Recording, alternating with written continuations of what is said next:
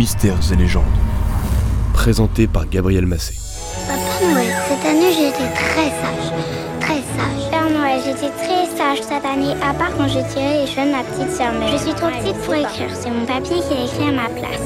Je veux des feutres, une maison de princesse, un déguisement de fée et une cravate pour mon papy parce que je voudrais un vélo, un train. Bonjour à tous, qui est vraiment le Père Noël? Connaissez-vous ses origines, son histoire? Dans cet épisode, je vais déconstruire quelques idées reçues et vous faire des révélations incroyables sur notre gros ami barbu. Bonjour à tous les enfants. Et bonjour aux adultes aussi, bien entendu.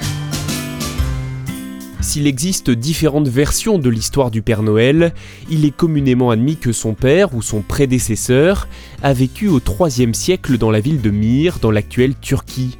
Il s'appelait Nicolas, Saint Nicolas.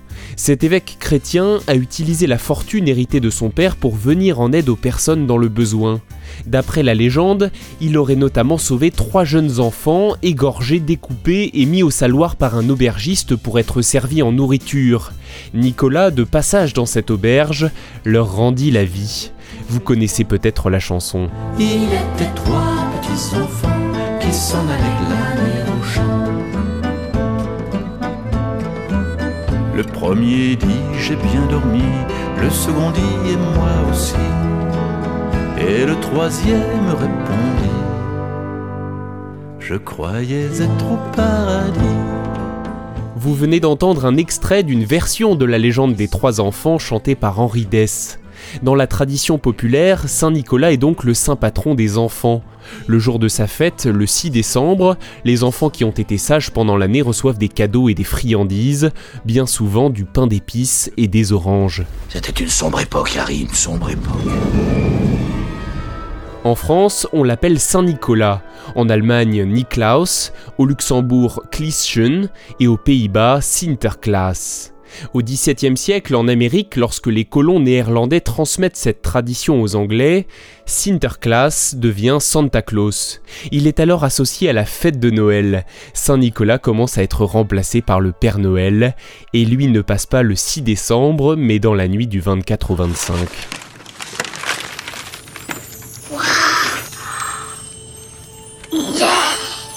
T'es content? Oui. T'as gâté le Père Noël cette année?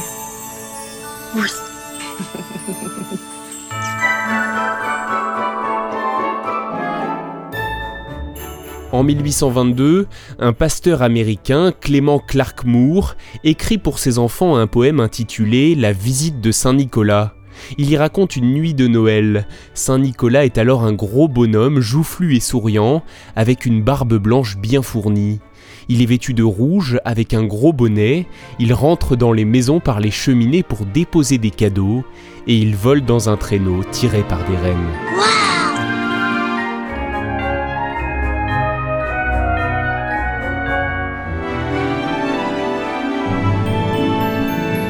S'il porte encore le nom de Saint Nicolas, on peut dire que ce poème marque la naissance du Père Noël tel que nous le connaissons.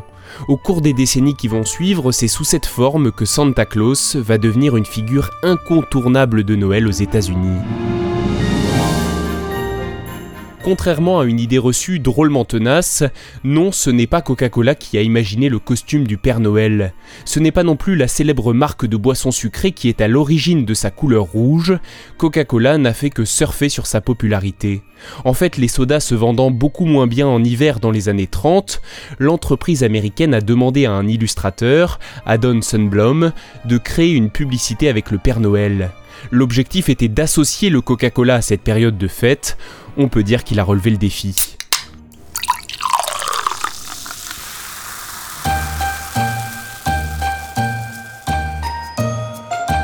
À cette époque, Santa Claus, le Père Noël, n'est vraiment célèbre qu'aux États-Unis.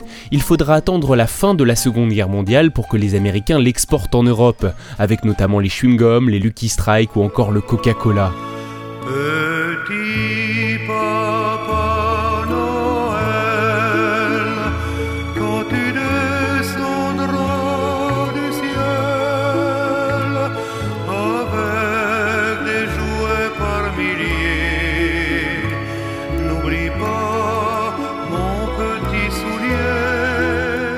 L'éternel petit Papa Noël chanté par Tino Rossi. Le Père Noël devient vite si populaire qu'il se met à faire de l'ombre au petit Jésus. Je vous le rappelle, à la base, Noël est la fête de sa naissance. À Dijon, le 24 décembre 1951, des paroissiens accrochent même un Père Noël aux grilles de la cathédrale et ils le brûlent.